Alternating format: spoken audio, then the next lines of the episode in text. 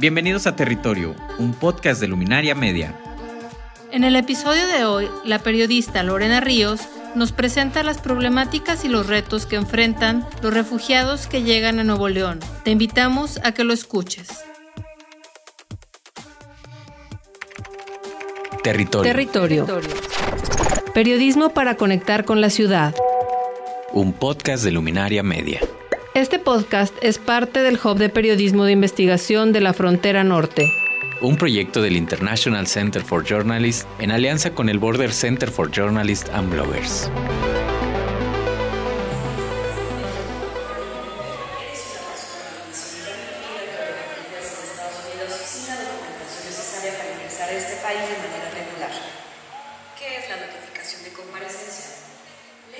Cruzar la frontera es un 50% de probabilidad de que o cruzas o te matan o mueres en el río. Entonces es muy muy complicado esto de poner al azar mi vida, ¿no? Ponerla que dependa de un hilo de que o me matan o cruzo o me muero en el intento. Habla Melvin Omar López, un hondureño de 25 años. Yo salí de Honduras en una caravana en enero del 2019 eh, con un aproximado de 10.000 personas. Melvin lleva tres años y medio en México. Monterrey no era su destino final, pero se quedó al no encontrar la manera de continuar al otro lado. Ya la ciudad se convirtió en uno de los más de 6.451 personas que han solicitado y han obtenido el reconocimiento de refugiado. Esto representa un aumento de hasta un 158% en los últimos dos años, lo que ha exhibido la falta de capacidad de las autoridades y ha expuesto a los migrantes que buscan refugio a un laberinto en el que enfrentan la falta de respuesta de las autoridades y la integración a una nueva sociedad. Quienes se han establecido en Monterrey y la frontera ponen de lado el sueño americano, o en pausa como lo hacen algunos. No ha sido fácil. Aquí presentamos sus historias. A Melvin le costó años integrarse en Monterrey. Se encontraba solo en una ciudad enorme y desconocida. No tenía su estatus migratorio en orden y aunque encontró trabajo en una empresa de limpieza y en la lavandería de un hotel, no lograba estabilizarse.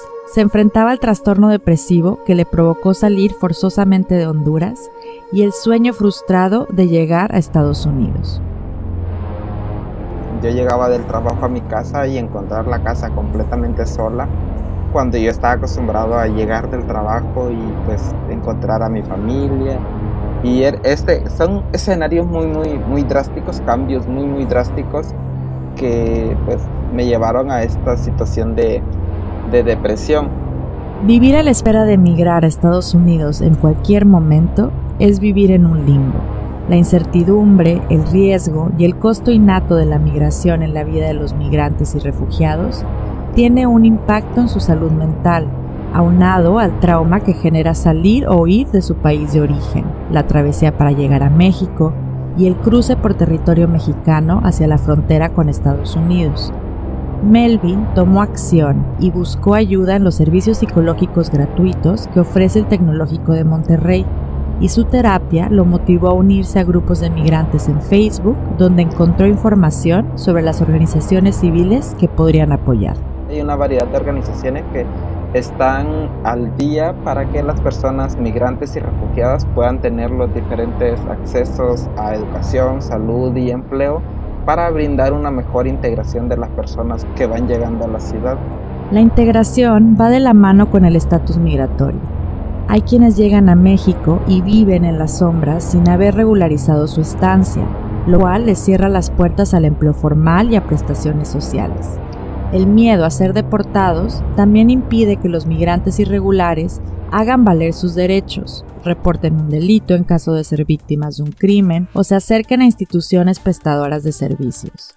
Hay otros que se regularizan un tiempo después, ya que han hecho vínculos a través del matrimonio o de hijos nacidos en México. Hay otros como Melvin que solicitan asilo.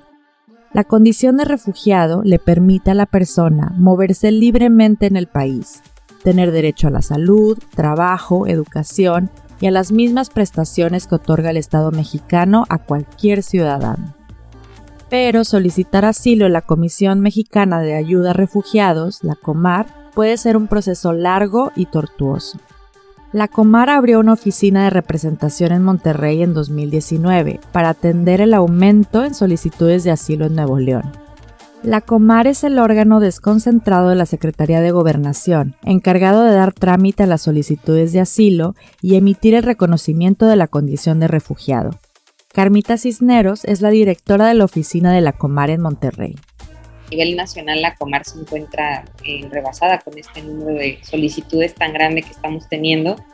Y bueno, la oficina de, la Comar en Monterrey es una oficina realmente pequeña. Eh, formamos parte del equipo siete personas, incluyéndome a mí.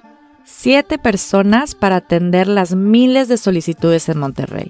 La oficina dio resolución a 4.025 personas el año pasado, Carmita indica que tan solo de enero a mayo de este año, la Comar recibió 1.174 solicitudes. Melvin vivió en carne propia los retos operativos y de respuesta que atraviesa la Comar.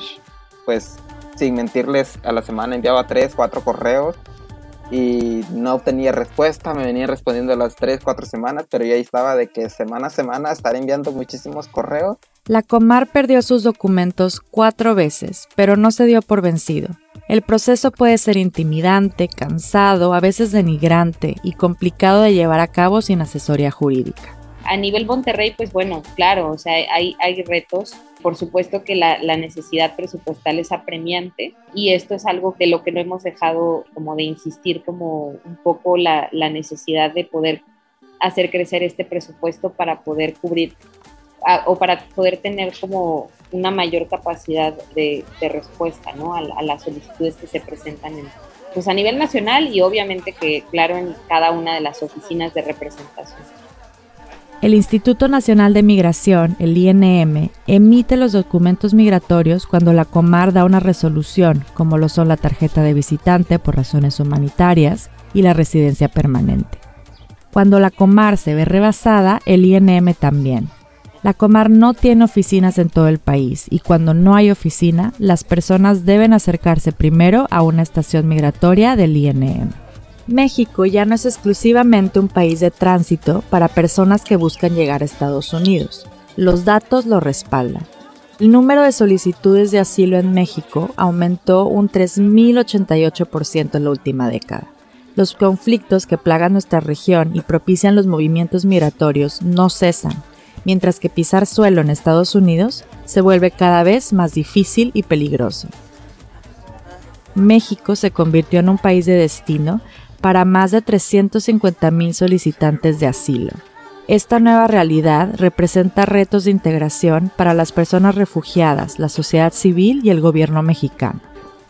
Raquel Romero, excónsul del Salvador en Monterrey y presidenta de la Fundación Libre Mariposa, una organización de apoyo integral para personas migrantes, explica que si bien los trámites de asilo son tardados, en Estados Unidos pueden llegar a ser más largos su posibilidad de arreglar su situación migratoria en México es más inmediata que querer irse a Estados Unidos y arreglar su situación migratoria allá. A 15, 12 años en Estados Unidos que te cuesta arreglar un documento y si hay cambios en las leyes migratorias y si al final no dan amnistía y si al final ponen más requisitos, pues se te hace todavía mucho más tiempo. Entonces, eh, tratamos de hacer este trabajo de intervención con el migrante, de hacerle ver que sus posibilidades de hacer vida aquí pueden ser más favorables que tratar de pasar a Estados Unidos. Libre Mariposa ofrece capacitación profesional a migrantes y refugiados, hace vinculación con las empresas y también sensibiliza a empleadores en el contexto migratorio.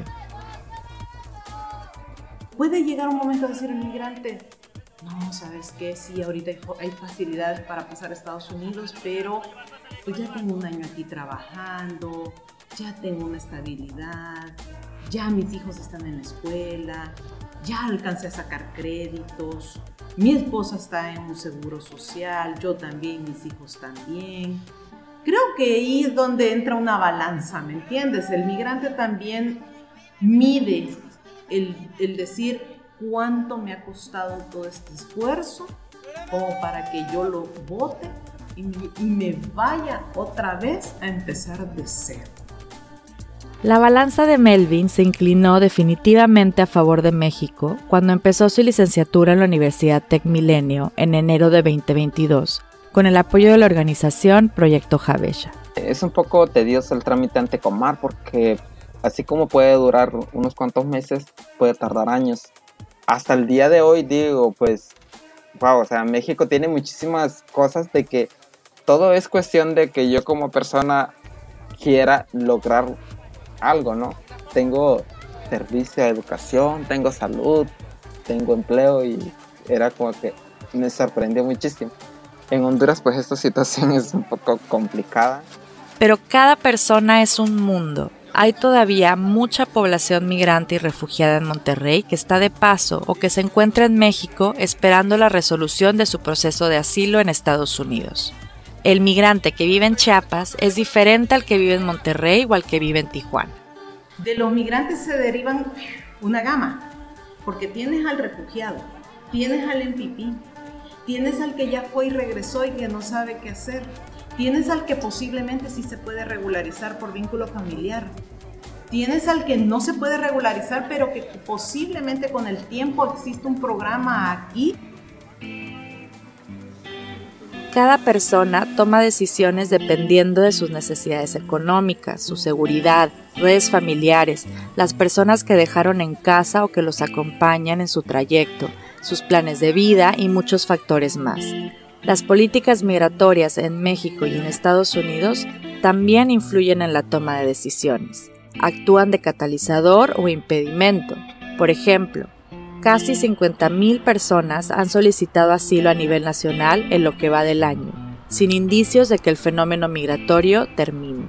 En junio, el Instituto Nacional de Migración, INM, disolvió una caravana migrante de alrededor de 5.000 personas que se formó en Tapachula, Chiapas, rumbo a la frontera con Estados Unidos, el INM informó que expidió cerca de 7.000 documentos temporales y permisos de tránsito a ese grupo de personas para que pudieran continuar su trayecto por México. Casa Indy es uno de los albergues más grandes del país, con capacidad para 1.200 personas distribuidas en distintos planteles. Casa Indy fue el principal centro de acogida para cientos de personas haitianas en septiembre de 2021. Migrantes y refugiados se quedan a vivir en la periferia de Casa Indy para estar cerca de los servicios que presta el albergue y la presencia de organizaciones, aunque no sea la zona más segura de la ciudad. En las calles que rodean Casa Indy hay una alta presencia de drogas, alcohol y personas en situación de calle que las consumen. La relación entre vecinos y la población migrante y refugiada del albergue a veces se torna tensa. En pocas palabras, es un ambiente complejo de navegar. A un lado de las vías del tren que corren paralelas a la entrada de Casa Indy se encuentra Silencilio, un refugiado haitiano que vende comida preparada. Son las 3 de la tarde y el sol pega fuerte en una tarde de mayo. Lo que pasa es que la esposa tiene tres con él. Edelín Duclona es mi intérprete. Ella es de Haití y me acompaña a hablar con Silene. Esa es la comida de Haití. Pero los cubanos le dice congri, arroz junto con frijoles con pollo frito. Silencilio tiene 38 años y es padre de cuatro hijos de entre 19 y 4 años de edad. Es originario de Lecay, Haití. Hace siete años salió de su país, pasó por Brasil y llegó a Guyana Francesa, donde se quedó seis años y la oportunidad de regularizar su estatus migratorio. En México ya lleva ocho meses, seis de ellos en Monterrey, trabajando como jornalero en una fábrica de huevos. El resto de los días vende comida haitiana. A veces haciendo cuando está trabajando en la empresa no puede venir a vender comida.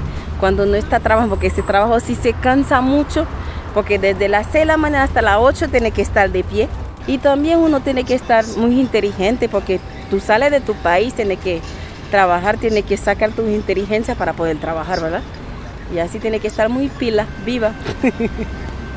Silene y sus hijos adquirieron su visa por razones humanitarias mientras la Comar resuelve su solicitud de asilo. A pesar de que trabaja en Monterrey cuenta con un estatus migratorio y ya lleva más de medio año en el país, Silene está todavía muy lejos de la integración. El destinación de él era para Estados Unidos y ahora nunca sabe lo que va a pasar. Como está en México, puede ser que se quede en México, también puede ser que se vaya en, Estados Unidos. Como mientras que está aquí, ¿verdad? Tiene que trabajar, tiene que luchar por sus hijos, por su familia. Silen renta su propio cuarto muy cerca del albergue. Minimiza sus salidas al máximo yendo solo a trabajar y al mercado Juárez para surtir los ingredientes de los platillos que vende. Sus hijos tampoco salen, se quedan en casa con su madre. Antes cuando llegué sí pensaba que la cosa va a estar diferente, pero uno está trabajando, con el dinero no puede hacer nada porque tiene todo ese gasto, así que está triste, así que no es la vida que él, que él quiso. Silén trabaja una jornada de 12 horas parado en una pollera o vende un par de platillos bajo el sol despiadado de Monterrey, inhalando el smog de los carros que pasan a su lado. Aún así, hace el esfuerzo por sus hijos, quienes llevan un año sin escuela. Él quiere que se cambie la vida de sus hijos, porque así no está estudiando y como así no tiene una... Quiere que su vida cambie, quiere que estar... No que no está normal, pero quiere que está como todos los niños, estudiar, vivir bien, feliz. Piensa que algún día puede tener esperanza que la cosa cambie, depende de él. Y uno tanta esperanza tiene y no cambia nada, ¿me entiendes? En su transitar por México, Silene ha sentido que en este país no cuenta con derechos. Su mirada sigue puesta en el sueño americano.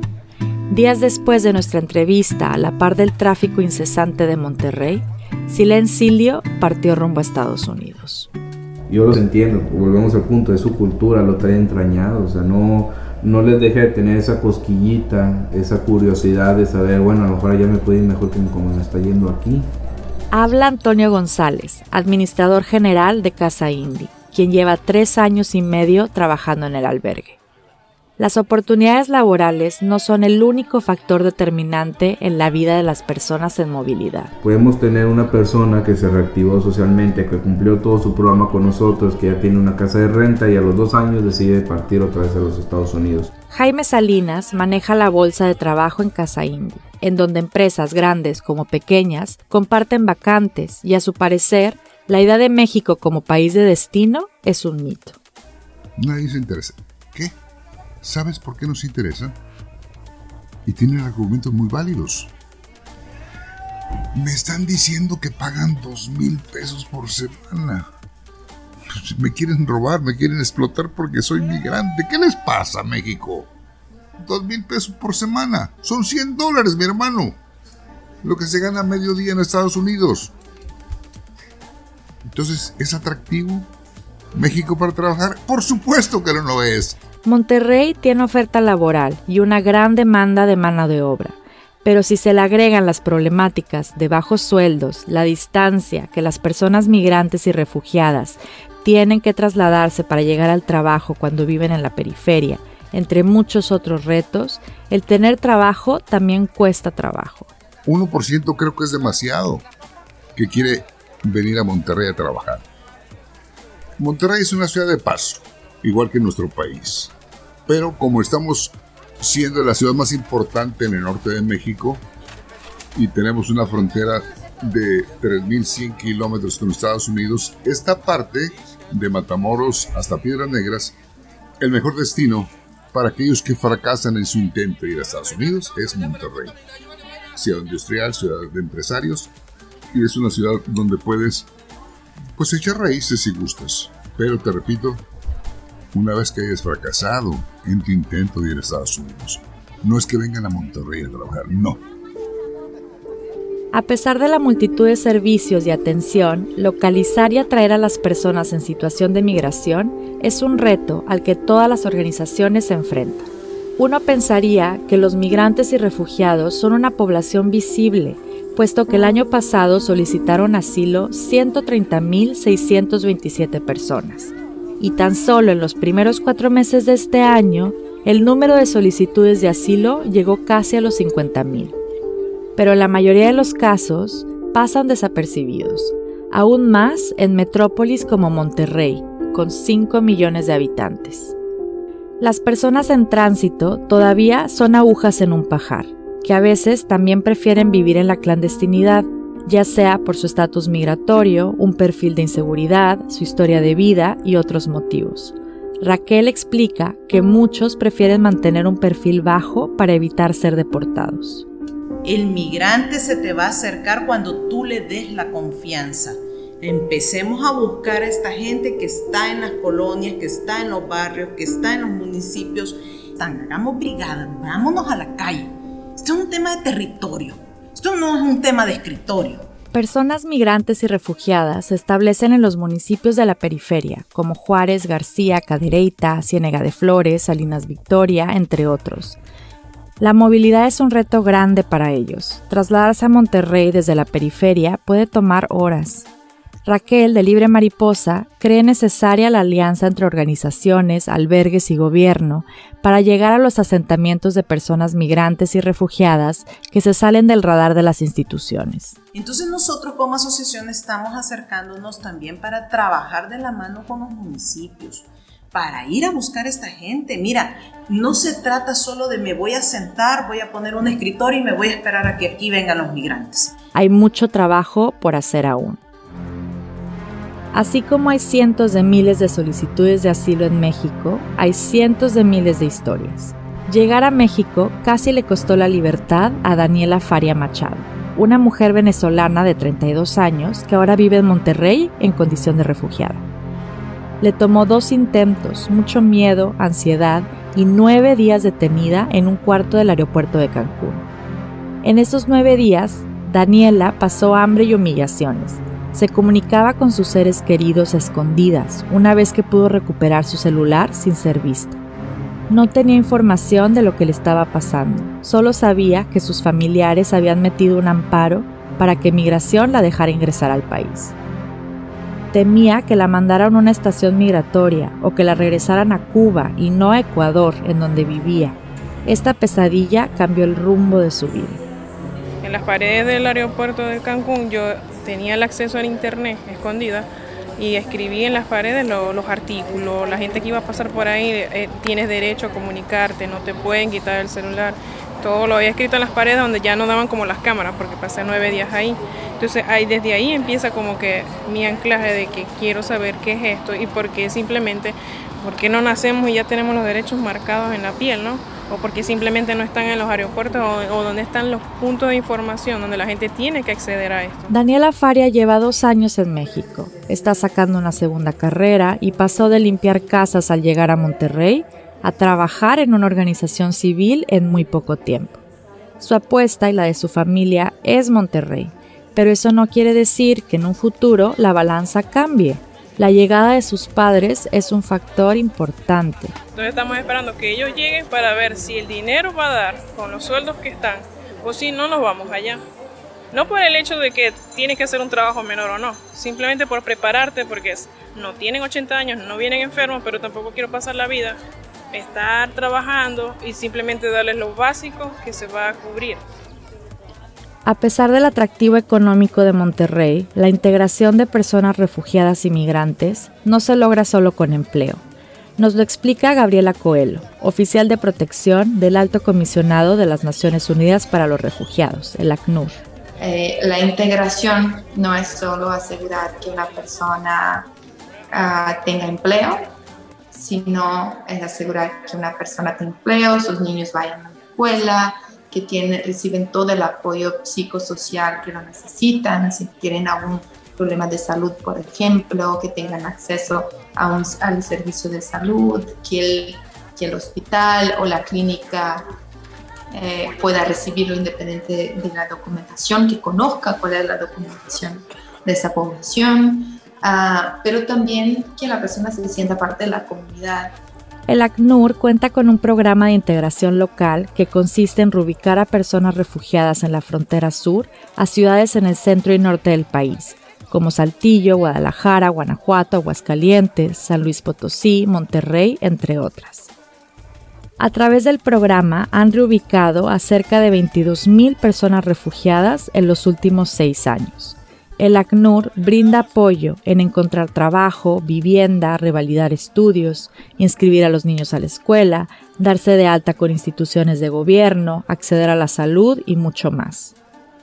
muchas personas con quienes nuestros colegas del sur, el sur hablan eh, o cuando están haciendo una, una, entrevista para hablar sobre el problema de integración. Por ejemplo, muchas personas tienen a Monterrey como, como su destino, o sea, ya conocen personas que están aquí, entonces a lo mejor tienen un vecino que aquí está o una persona con quien se ha topado durante su, eh, la salida de su país, está aquí y les contaron que Monterrey sí tiene oportunidades.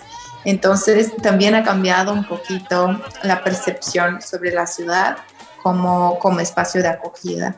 Ya también existe dentro, dentro de algunas comunidades la idea de un sueño regio, o sea, que cuando están en el sur ya miran a Monterrey como, como un objetivo. Las cifras de asilo en México cuentan una historia, pero la realidad de las personas migrantes y refugiadas siempre es mucho más compleja. Para cada persona que ha sido forzada a salir de su país, la integración tiene definiciones, implicaciones y plazos diferentes. Para unos, integrarse no deja de ser algo etéreo y distante, para otros es su proyecto de vida actual. Entre esta inmensidad de experiencias y percepciones, el hecho es que la integración es un estado de constante cambio, sin certezas ni finitudes. La integración no ofrece promesas, se construye.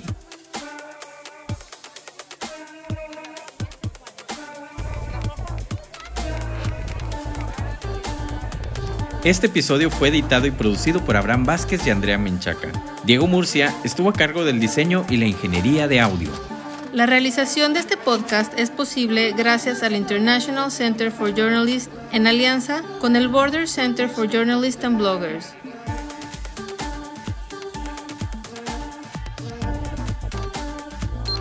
Territorio. Periodismo para conectar con la ciudad.